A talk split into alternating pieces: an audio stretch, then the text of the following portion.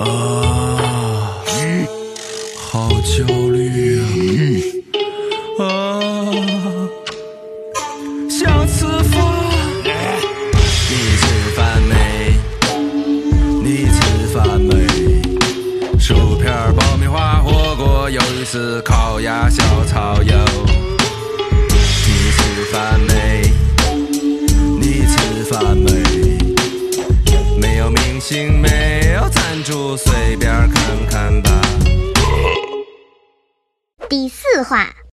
再见，是那个少年，唯一不能支配的是。大家好，欢迎来到你吃饭没？我是赵英男，欢迎今天的来宾叫麦琪。我先走了哦，拜拜。这是什么节哎，目？真的，我的天哪！你今天把他请来，然后你在这唱，相形。我以为是那个快男快女那个奇葩大合集那种集锦。那我们欢迎欢迎今天的来宾焦麦琪，好不好 Hello，你们。好。你好哎，我自己鼓起掌来了。嗨嗨嗨，你们好。哦，真真的不愧是明星。你不要介绍一下自己吗？哦，大家好，我叫焦麦我们之前都有见过。哇，他看我的时候，天哪！恋爱我们啊，他是叫麦琪，他是一位歌手嘛，就是大家大家应该都看过，歌手快乐男生，啊，对，看过对看到你的比赛，然后包括最近你也在发专辑，对这样有很多好听的新歌出来，对吧？对，然后另一位是大家好，我是宣东善，嗯，现在是清华大学的研究生。哇，嗯，我从韩国来的。你在北京长大的吗？对，我在北京待了十九年了。哇，我本来还准备了一段就是用韩语介绍他的，来吧，那你说，哎，那个韩语的你好怎么说？我突然忘了是那个안녕하세요。啊，我以为是瓦南西哇。日语，妈唧唧哇我就。啊啊，那是有人们那么早，好砖头三十米的，烂透了，烂透了，烂头。好吗？轩轩是我本科和研究生六年的亲同学。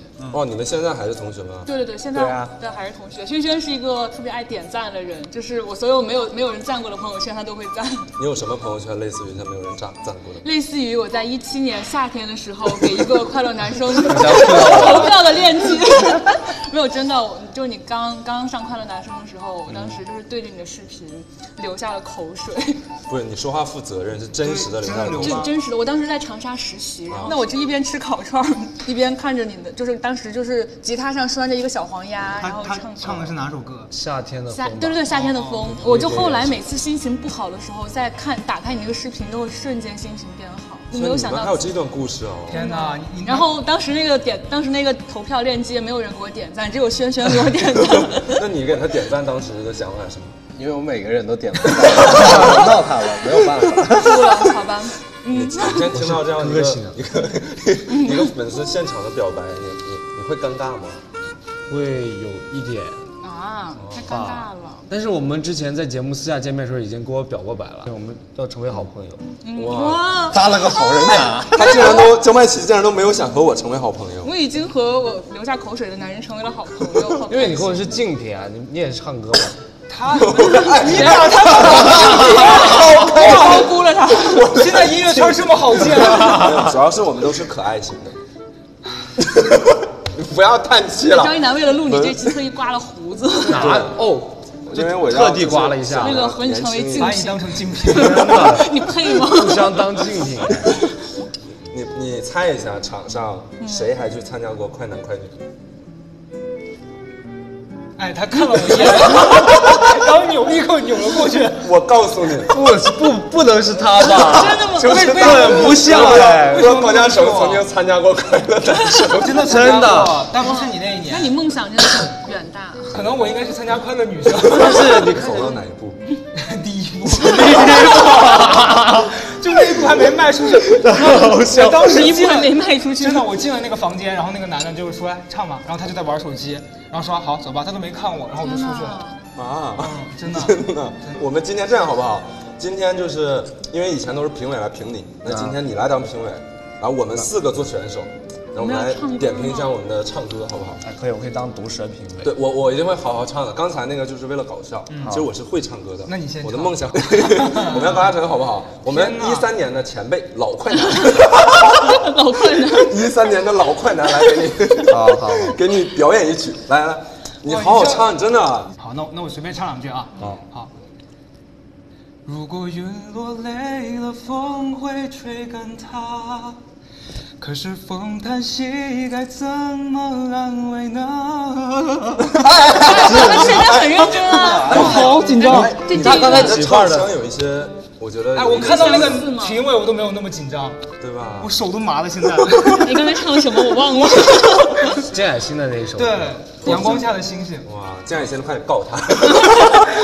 怪的竟然会唱歌，他很认竟然真才知道你会唱唱得很好我还会下棋。哦，你你唱的蛮蛮好的。对那你那不应该走到第一步啊？是怎么回事啊？那就我觉得就是可能评委不是，你可能还不太了解我，我在任何比赛都只走到第一步。那这也太惨了。这是真的。我们那我们下一位选手，我们欢迎我们轩轩同学，嗯我这个五音不全，我只会唱一个童谣，韩韩语吗？韩语的童谣。可以可以可以。反正我们也听不懂，唱吧。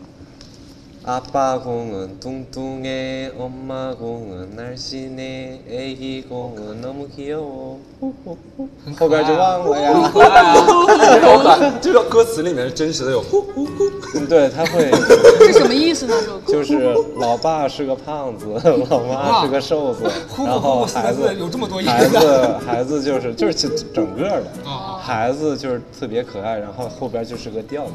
后面就是个调调。嗯，好棒！来，我们今天哈，我们的重点选手张琳哎哦，不是我啊，你在干嘛？你真的抱歉很重。没有，我是种子选手，我我可是就上过哎清华校歌赛话不要。说太多。来，我们你要我来唱什么，我？要唱你吃饭没的主题曲，哇我们这次新录的主题曲。好你吃饭没？你吃饭没？没有明星，没？有赞助，随便看看吧。哎，这样，我很认真。你这样就因为大家都听过我们的片头曲，因为片头曲本来就没有什么调，嗯。你唱一个就是我们耳熟能详的歌曲。对，啊，主要是大家看一看你到底有没有这个歌唱的实力，啊好，是到底我我有个有个成名作。啊，来，我要唱那个 如果有来生。好好好好，你听过吗？听完还有来生吗？听完听完想和我一起过来生。好这就是现实报。我们去大草原的湖边等候鸟飞回来，等我们都长大了，再生一个娃娃。他唱的很像那种诡异的童谣 那种感觉。他是个创作歌手，有很多小调，还蛮不错改编的我。告诉你，这是女版的《左脚诅咒》。我感觉就是创作型歌手啊，这就是就是会把一首很大调的歌曲变得现在就是很诡异、嗯很酷。你想跟我生一个娃很娃吗？他很先啊！你想跟我生一个娃娃吗？他很先锋。OK，如果有来生，好，到我了，到我了，好到我了，我要来唱了哈。嘿，再见是那个少年，唯一不能支配的是。哇，哎，也分为哎，凭什么到我？像个人一样哎。到我这里面没有人任何就是，就是你 你先来点评一下。我不能点评啊，因为就是我永远会觉得别人唱我歌没有我唱的好，我怎么可以会点评呢？对啊，我这样点评对你不公平，我就那你来会说点评我们吧哎没有我唱的好。那你点评一下是吗？得罪人的事情我从来不干，我不，我现在我我不当评委了。那你直接说谁唱的最差？谁唱的就张琳呗。太爱他了。我刚才对他就是对他进行一下眼神暗示，就是我的眼神里充满了爱意，没有想到他就这样伤害我。粉丝减一。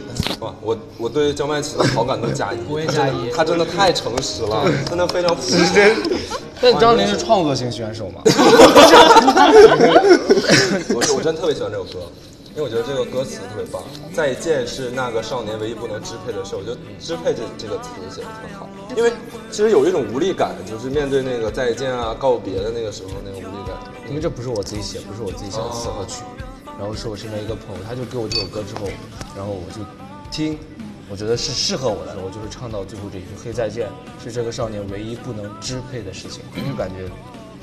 确实是我们现在的一个状态吧，确实这个面对再见这个事情是，我们是无力的，对只能去顺从的。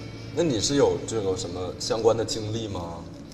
相关的经历啊，对啊，其实我感觉大家其实每时每刻都在说再见，对，但是可能最让人无法接受再见，应该就是亲人的去世吧。对，哦，我应该就是在比快男那一年，一七年的时候，然后我二舅就是得了食道癌，然后二舅吗？对二舅，因为我一直在我姥姥姥爷那边生活嘛，所以就是和二舅啊、大舅之类的人都很熟。相当于从小带你长大的舅舅。然后我不知道你们小时候有没有人爱抢你们电视？有啊，有啊，对，那我大舅就是扮演抢电视的那个角色，那我二舅呢就正好和他相反，就是永远就是很大的很大气，就是说这个对遥控器二舅不爱给你，他他也爱看嘛，然后他就经常会把电视让给我。其实那个小时候对你这个意义来说还蛮大的。对，一七年比完赛之后回家待了一段时间，然后去医院的时候就可能已经，呃，他就是就是瘦了太多，因为他无法进食食道癌。拖行真的了，，这个真的很是。无法去，其实相当于是饿饿走的。然后我去见了他最后一面之后，我那天还是蛮逃避这件事情的，就是嗯，因为我那时头一次候还在比去赛吗还是已经比完了，就是我头一次去面对一个亲人的离世，嗯，然后会觉得，哦，那确实是一个无法去支配的事情，甚至你可能无法去面对的事情。嗯就你这首歌为什么特别打动我？就可能我在听到你唱这句话的时候，我就想到非常多我生命中经历过的离别哈。就是你在这个成长的过程中，你你都会遭遇一些措手不及的离别，你可能永远都无法准备好这个离别。我想今天我们虽然这个话题哈，呃，有一点有一丢丢沉重，但是既然我们聊到这儿，我们其实可以，呃，今天不妨就聊一聊关于离别的这些这些事情，对吧？然后。因为呃，轩轩，你现在是在拍一个纪录片吗？对啊，我在跟我的导师拍一个纪录片，嗯，就是在北京大兴区有一个打工子弟学校，嗯叫蒲公英中学，嗯，他们父母都是打工的，从外地来到北京，他们的孩子就全都是没法在北京上高中，然后他们就要面临就是。从初中升到高中的时候都要回去，而他们的父母有可能就就在北京工作，所以他们也要经历这一些离别的事情。啊，已经会拍他们的父母吗？对，会哦拍他们的父啊，对，然后就他们父母有些时候就是好不容易过了春节，孩子回来了，没待多久又走了，他们的父母都会特别的难过。嗯就是你为什么会选择这个题材呢？我对这个感兴趣的原因是因为就是能感觉到，那会儿我妈，嗯，就是父母也是就这么爱我的，就是不管我去了哪里，他们都会在后边默默的关注着我，想要给我最好的。但是我妈在我十二十岁的时候就已经走掉了，对，所以我就很，就你很，你有很多想对这些小孩讲的，所以我就想要有很多的想法，想要对这帮小孩子说，就是他们有可能还小，不太理解，但是我觉得他们长大了之后也能理解我现在的感受。哇，你妈是在我妈在北京，二十岁的时候。对，在我二十岁的时候就走了。我那时候我们还在上上大本科，四大三差不多。大三，然后有一天夜里，我妈说特别的难受，就把半夜的时候就把我叫醒了。叫醒了之后，她就说想要去医院，因为那天是个周末，那只有急诊了。然后说医生说没有太大的问题，说打个点滴吧。然后回来就已经中午了，中午了之后说吃个饭，吃个饭我妈就去休息了。休息完了之后，我妈就当场就走掉了，就是毫无征兆的。然后叫了九九九，然后过来之后，医生说已经来不及了。来不及了，已经晚了。然后告诉我是因为，呃，心梗走掉了。就相当于在你面前，对，在我和我弟的面前就已经走掉了，就是我爸也没有能见到他最后一面。我爸在河北，嗯，对，所以你们你们在北京，对爸爸在河北，对，哇，这个我我真的都不太，我 就是当时轩轩发过一个朋友圈，嗯。然后就是底下我我我也不知道该说什么吧，我我们都都在底下留那个拥抱的表情嘛，对，但是就刚才听他真切的讲这一段，真的好想去抱抱他。就是在听你讲讲这个的时候，突然有一种特别自责的感觉，就是我们今天如果聊这个话题，还要再回忆一遍这个过程，我觉得特别的对不起你。嗯，没有关系。那就我加钱啊，唯一的安慰。那你当时你跟你弟弟就是啥啥反应我和我弟当时的反应就已经是蒙圈了，因为不知道要怎么处理这件事情。因为我妈身体一直就很健康，也没有说得过病什么的。嗯就突然就是真的就不知道要下一步要做些什么了。当时我只知道给我爸打了个电话，把我妈的朋友都叫过来。剩下的事儿，我其实那几天的记忆，我自个儿都特别的混乱，就完全不知道该怎么处理这件事情。对，你说这些，就我联想到我第一次经历亲人离别的时候，其实也是完全是懵的，因为我我爷爷也是也是突然离开，也是心梗，然后完全就是还在打麻将，然后打着打着突然就不行了，然后就走了。但那一刻真的就是就是有一种就是突然一个哽住了。对，就是突然，你又不能说是一个雷劈下来的感觉，但你又会突然觉得那一刻空白了，你知道吗？就什么都没有了，像耳鸣一样，就是突然空白掉，什么什么感受都没有。什么感受都没有。真的，你说是难过，或者是呃惊吓，什么都没有，就完全是空白，就感觉真的就是像那个电影电视里面那一段耳鸣血滋，就真的就是那那样一个空白的感觉。就是完全反应不过来，为什么就是突然就走掉了？嗯，对，所以我也，就算过了这么久，我要是再想起来的话，其实我自己也挺难过的。就是当时如果说再着急叫一下九九九过来，说不定还有希望。但是当时我妈躺在床上的那一瞬间，我完全反应不过来，我自己需要做一些什么。对我们面对这种措手不及的离别的时候，其实我们当下都是没有准备的。没有准备的话，那这事儿过了之后，我们会不断的反复去回味，如果当时再怎么怎么样就好了，当时再怎么怎么样就好了。其实你会有一段时间会不停的陷入那种那种后悔里面和遗憾里面，对吧？哎，你和你妈妈平时的关系是什么样？就像你和我的关系一样，就特别特哦就跟别的好朋友，就是好就跟就是好朋友一样。就是什么事都会说。什么事都会说，就像我要谈了恋爱也会跟我妈说，然后我妈也会尊重我的想法，我也会尊重我妈的想法，跟我妈的关系完全就是特别好的，就是就比如说有一次，嗯、那会儿我正在学校里做一些事情，然后我的生日那一天，我妈就特地的从昌平那边儿、来到学校给我过生日，当时我就觉得真的就是只有只有自己的妈妈会对自己这么好，对。哇，这不这有点太沉重了。那 我们我们我们吃起来吧，吃起来吧。刚才刚才轩轩讲这一段的时候，都已经就是我们都已经石化了，坐在这里你。再想一想你刚刚开场慌不慌？但是，哎呀，主要希望大家还是能轻松一点吧。这个特意为轩轩准备的韩餐嘛，就是看有没有一点这个这个妈妈的味道。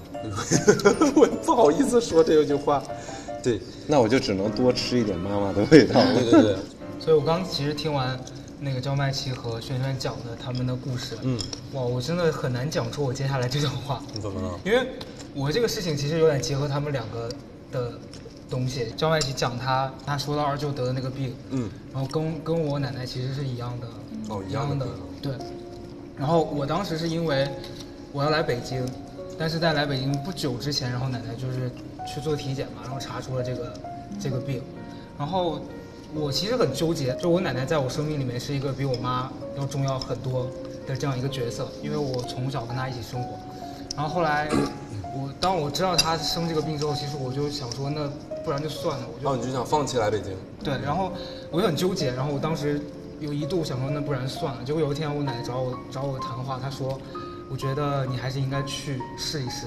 她说，你不要因为我就阻拦了你去做你自己这样他想会很做的事情愧疚啊。奶奶知道当时得的那个病吗？他他是一开始我们都瞒着她，结果她后来自己发现了，就是我家人也比较傻，她把那个奶奶的那个病历放在我的衣柜里，但你知道老人就是喜欢帮你收拾收拾对，然后他打开我的柜子，然后那个东西就掉出来，嗯然后我回家之后，我奶奶就跟我说，你们还想瞒我，然后后来。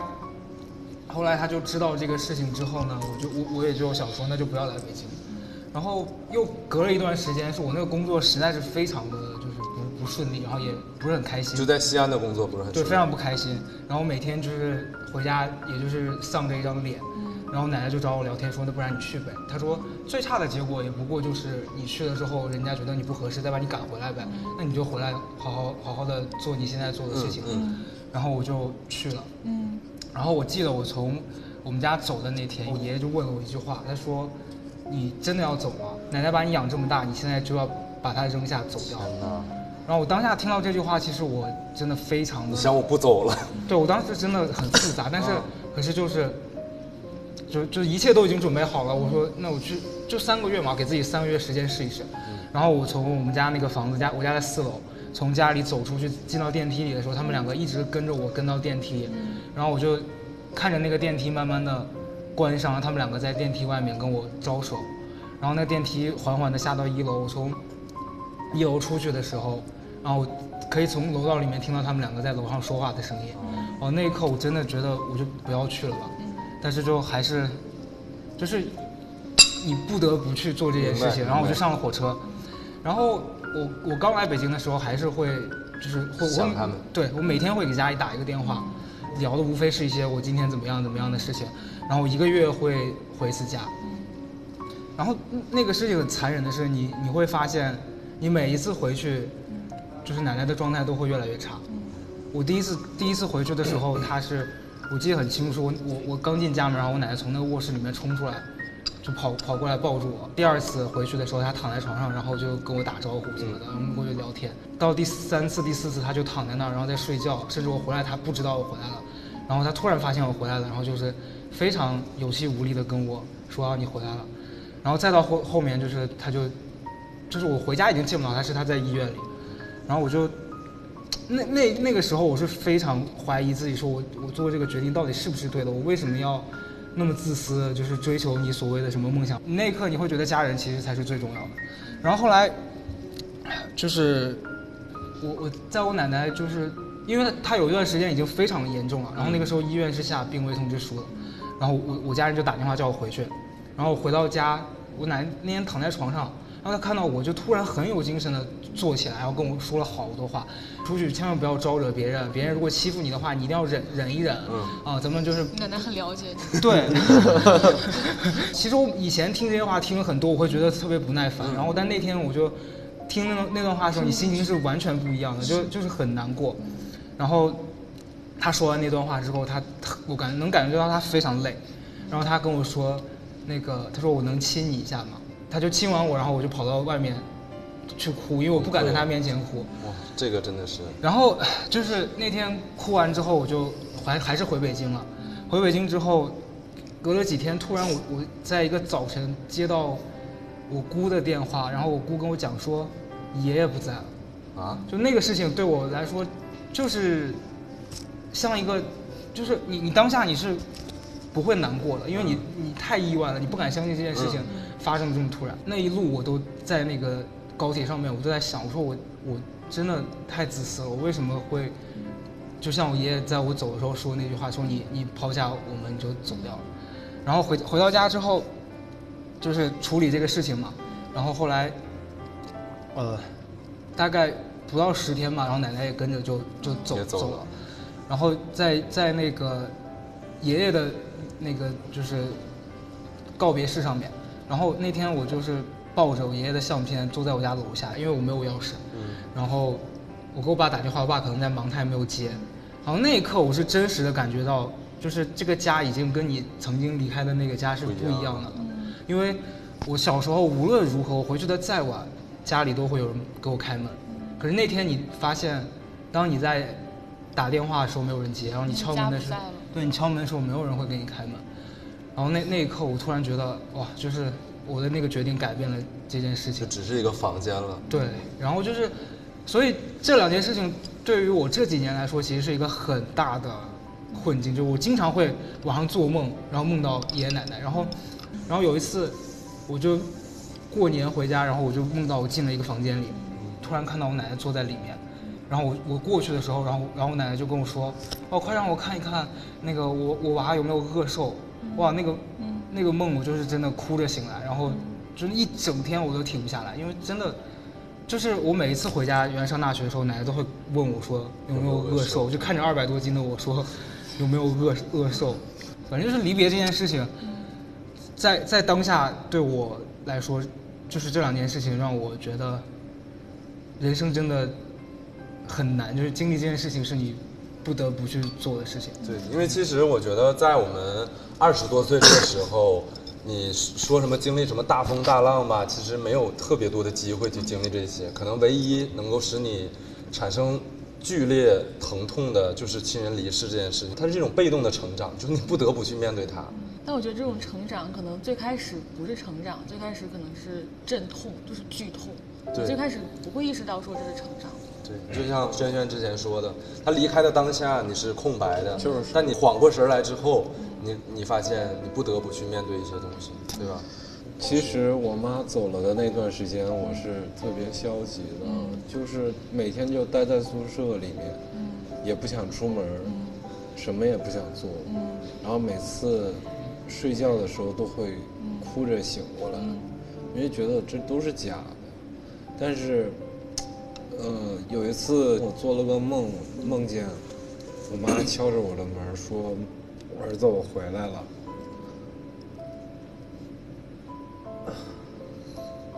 让我缓一下。你们干嘛把今天搞 成这样？今天真的是，当天我就给我爸打了个电话，说我梦见我妈了。我爸说这是好事儿，说应该是老妈应该是想你了，所以才回来找你的。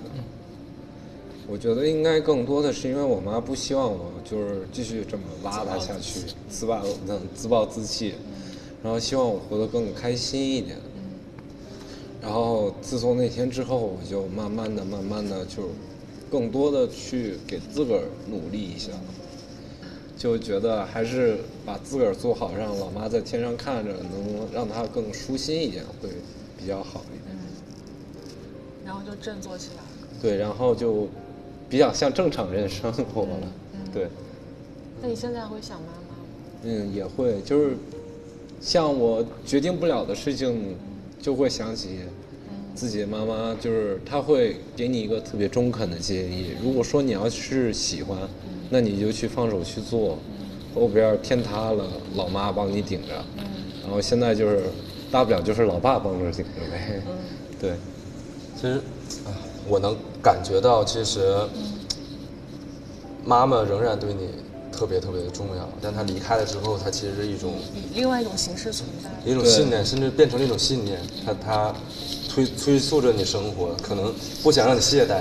对，不想不想让我活成那个样子，所以就在天上没事托个梦给我，让我好好干活。对，就我看过一个比喻，说我们这个世界就像一个画纸一样，然后我们其实每个人都都是上面的一个线条，然后我们的生命其实都是在以线条的形式在延续着。然后有有的生命虽然离开了，但其实我们都在这个画布上留下了自己的印记，然后我们所有人构成了这幅画，即使他离开了。其实这种离别，它带给你的是一种推着你去成长。经过这件事情之后，你会有一个特别大的变化，就感觉跟过去的自己会有一个其实有可能我自个儿感觉感觉不到但别人但是但是我周围的朋友就觉得，我突然好像明白了很多的事情一样，很好像经历了许多许多的事情。释怀了。对，就就变成佛系了吧。你明白了？明白了，就是健健康康的活着，就挺好的。我觉得不要再出现这种意外，我觉得就已经万幸。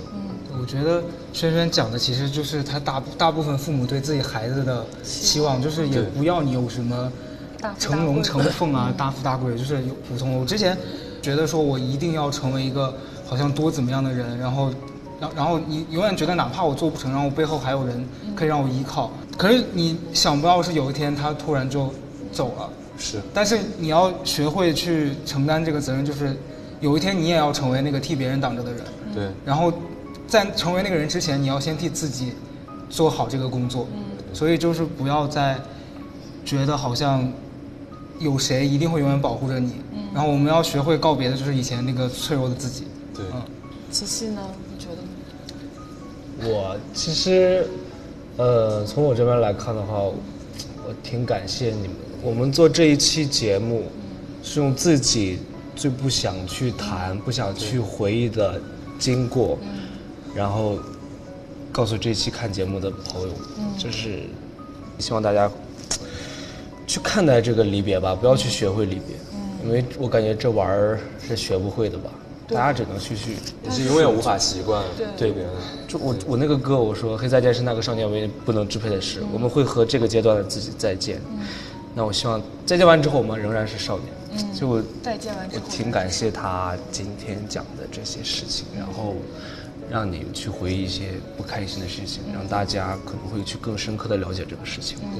你像焦麦琪，他刚才说，人是永远无法习惯离别的嘛，所以无论你经历了多少次这种分别离别，你每当到面对离别的时候，你都是没有准备好，都会惊慌失措。的，都会受到伤。对你就像有一次是我姥姥做手术，还是呃就很可能就是比较比较严重吧，就那种千钧一发的那种。因为她我妈就是在医院工作的，她见过太多的这种离别，然后包括从小的这种就是可能家里啊亲人的大事小情，她都她都经见过，但是仍然到那一刻的时候，她还是特别的慌张，该怎么办？我我是不是要要要要失去妈妈了之类的？所以，所以可能无论你这个东西、这个场景你练习多少次，或者你想要去习惯这个离别，你面对它的时候，你都是惊慌失措的。所以我希望的是什么？有耐心的去对待你身边的人，无论是亲人还是朋友，去善待他们，积攒足够多的回忆。那面对离别的时候，我们节哀顺变，顺其自然。说到这个，我就想到一件特别后悔的事儿。前几天不是五一放假嘛，就回青岛，然后回北京的时候，我那个飞机是早上七点多的飞机，然后我爸就早上六点就定好闹钟，然后起来开车送我去机场。然后我爸是一个很固执的人，然后他很很排斥现代科技，所以坚持不用导航。然后最后就导致说我到机场其实时间已经晚了。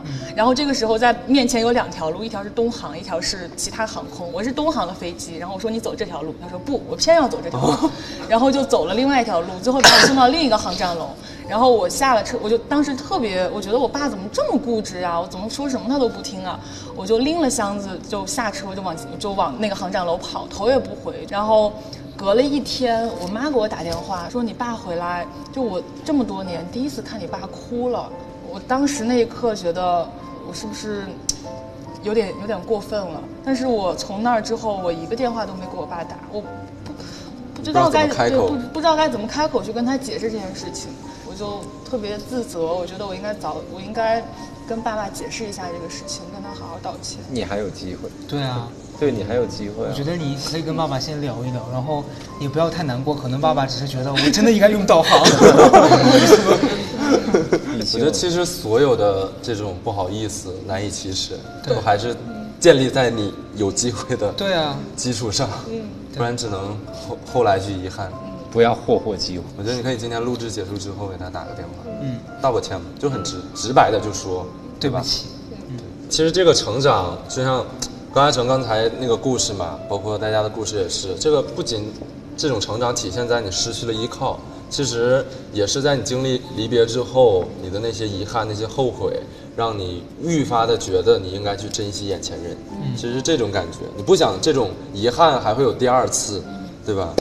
对，就像轩轩，你之前也讲过，就是爷爷的故事啊，其实我跟我爷爷的接触时间特别的少，因为我六岁的时候就来了中国，然后我基本上一年才会回去一次，住上个一两周吧，最长也就两周了。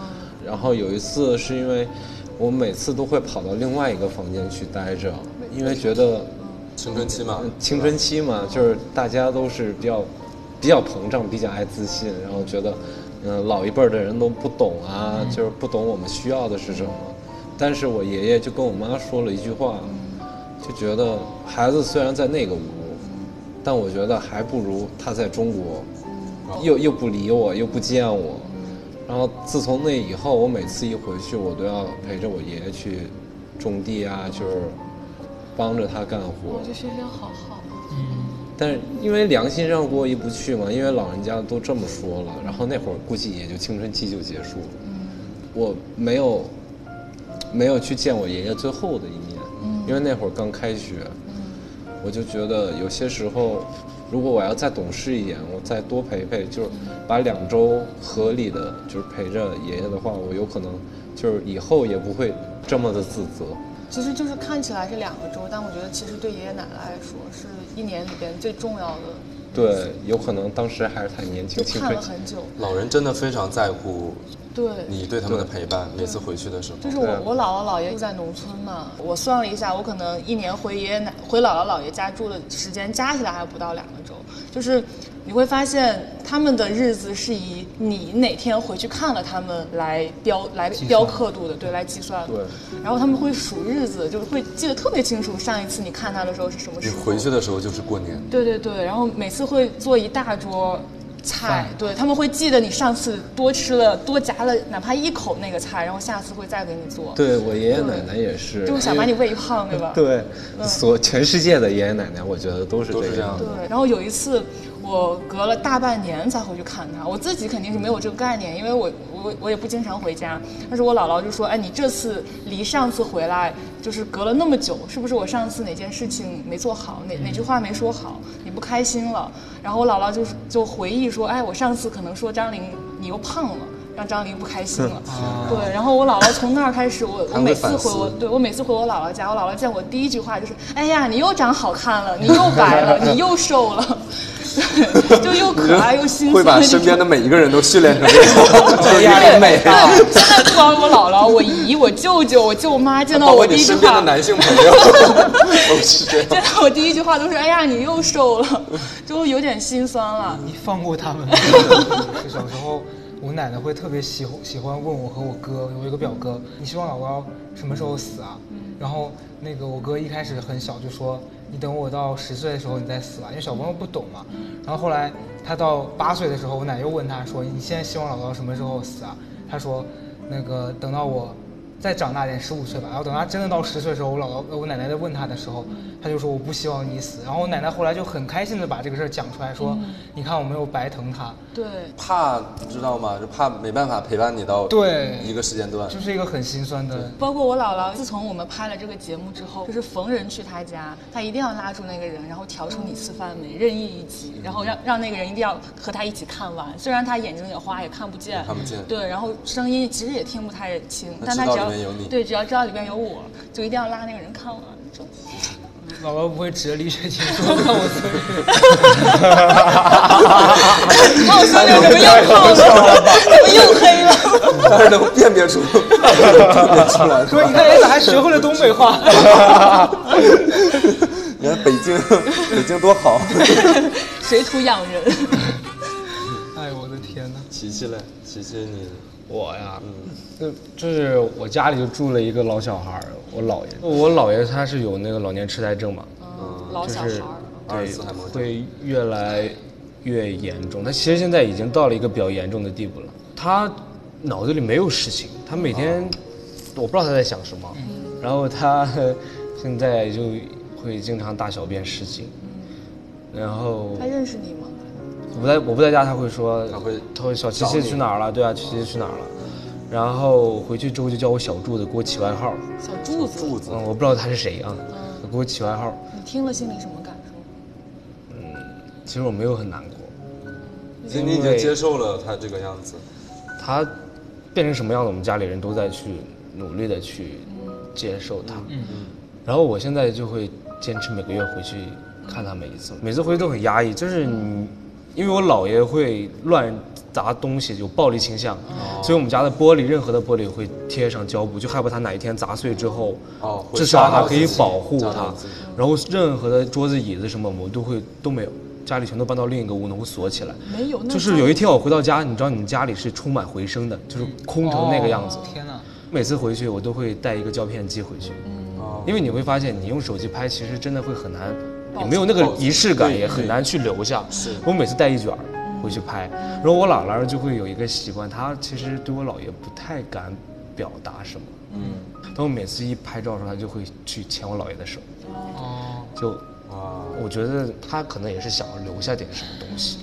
然后我当我有一次我说你们两个站在一起，我给你们拍个照片，她不，但他就这种小举动会让我觉得很暖心。其实我姥姥会比较辛苦吧，就是她现在一个女人就完全撑起一个家。之前我姥爷因为经，我姥爷有个怪癖啊，他喜欢去把小区所有的垃圾丢到垃圾桶里面，那不是很好吗？是很好，但是我们家里人会疯哎，他用手去抓呢，我身上抽的，所以呼吁一下，就是各小区的朋友们注意一下，把你们垃圾都丢到垃圾桶里。如果你们小区里有那个老年痴呆的患者的话，他们很有可能会去给你把垃圾丢回去。对，然后我姥儿就每天跟在他屁股后头收拾，就是有一次他出门他就手磕到了，就骨折了。我就我就会感觉，这老人就突然变得很脆弱。啊。现在我会有一种紧迫感，每次回到家，因为你们会不会有演习的这种想法？演习，嗯，就是有一天有一天家里人不在，你们会去演习吗？会，我觉得大家应该多多少少都会心里有一次这样的演习。其实大家都会去为离别做一些莫名其妙的准备。嗯就比如说今年我们一家人去给我姥姥和我姥爷去挑选了墓地，我姥姥是一个开心的状态，她说嗯，选这个地方不错。他们其实我感觉已经面对离开这件事情也已经看淡了很多。嗯，我们也在去适适应吧，还是好好的珍惜眼前的。我姥姥每次回家会给我讲那个故事，讲一百遍，每次重复就讲她以前家里怎么着怎么着。他们会会不会跟你们讲？对啊每每次都会讲，老就是重复一个故事给你讲。虽然我已经听过了，但是我我还是爱听。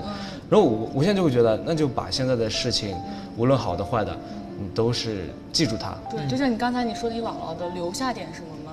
我们现在只能做的对啊就是，留就只下点什么能做只能你记住现在发生的事情，可能拿到以后去，这个事情穿越过来，你再去讲，它绝对是带有温度，是快乐、开心、温暖的。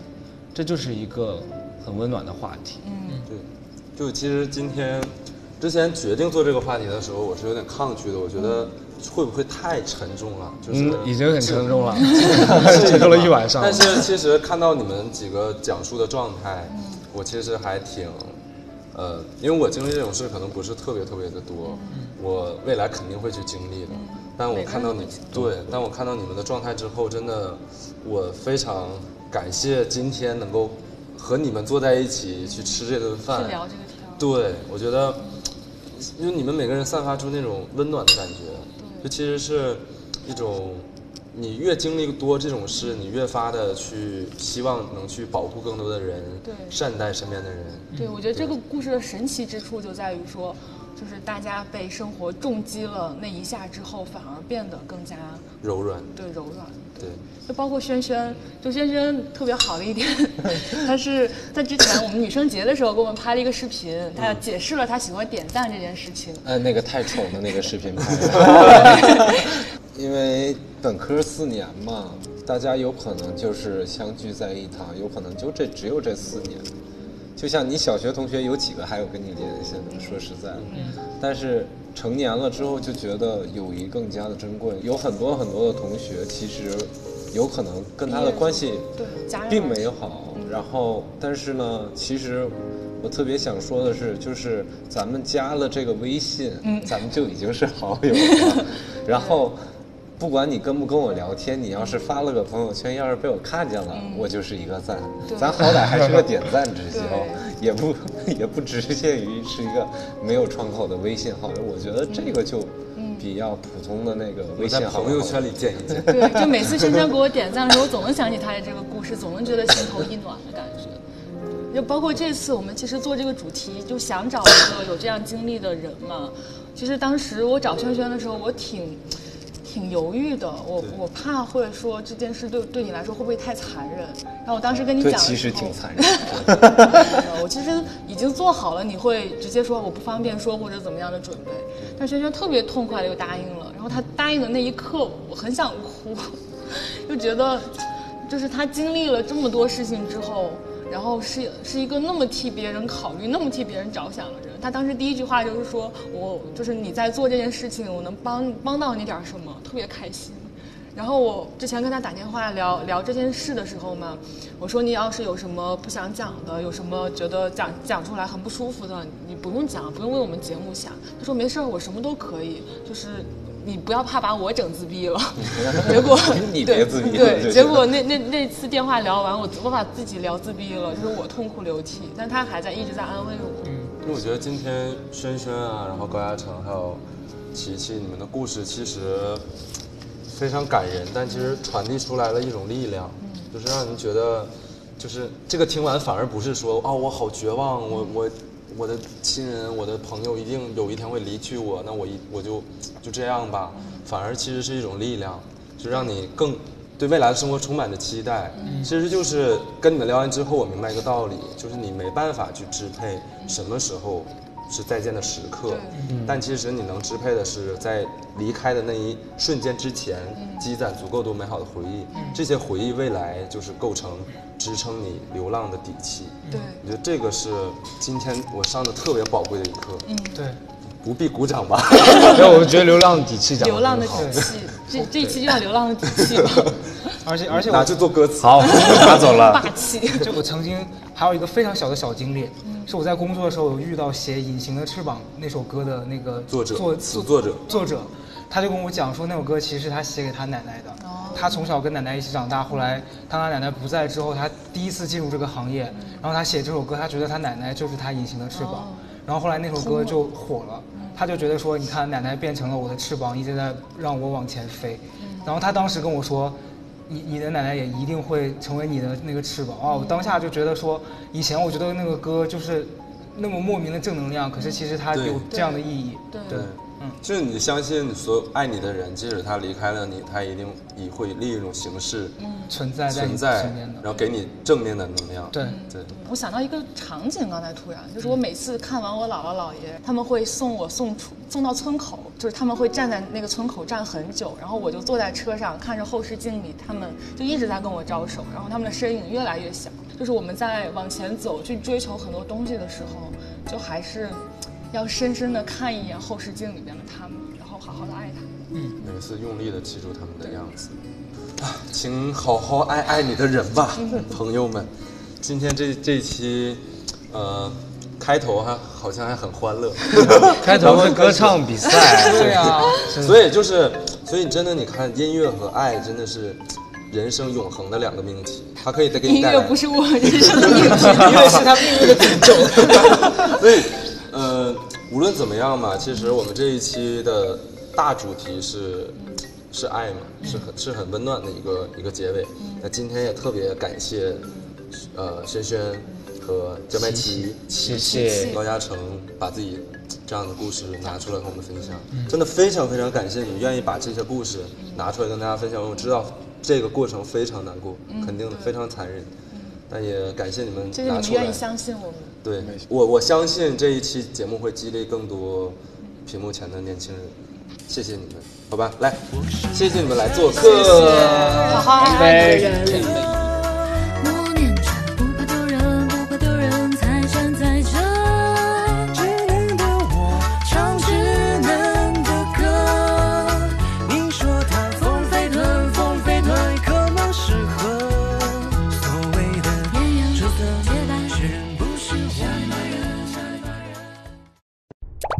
吃饭没啦？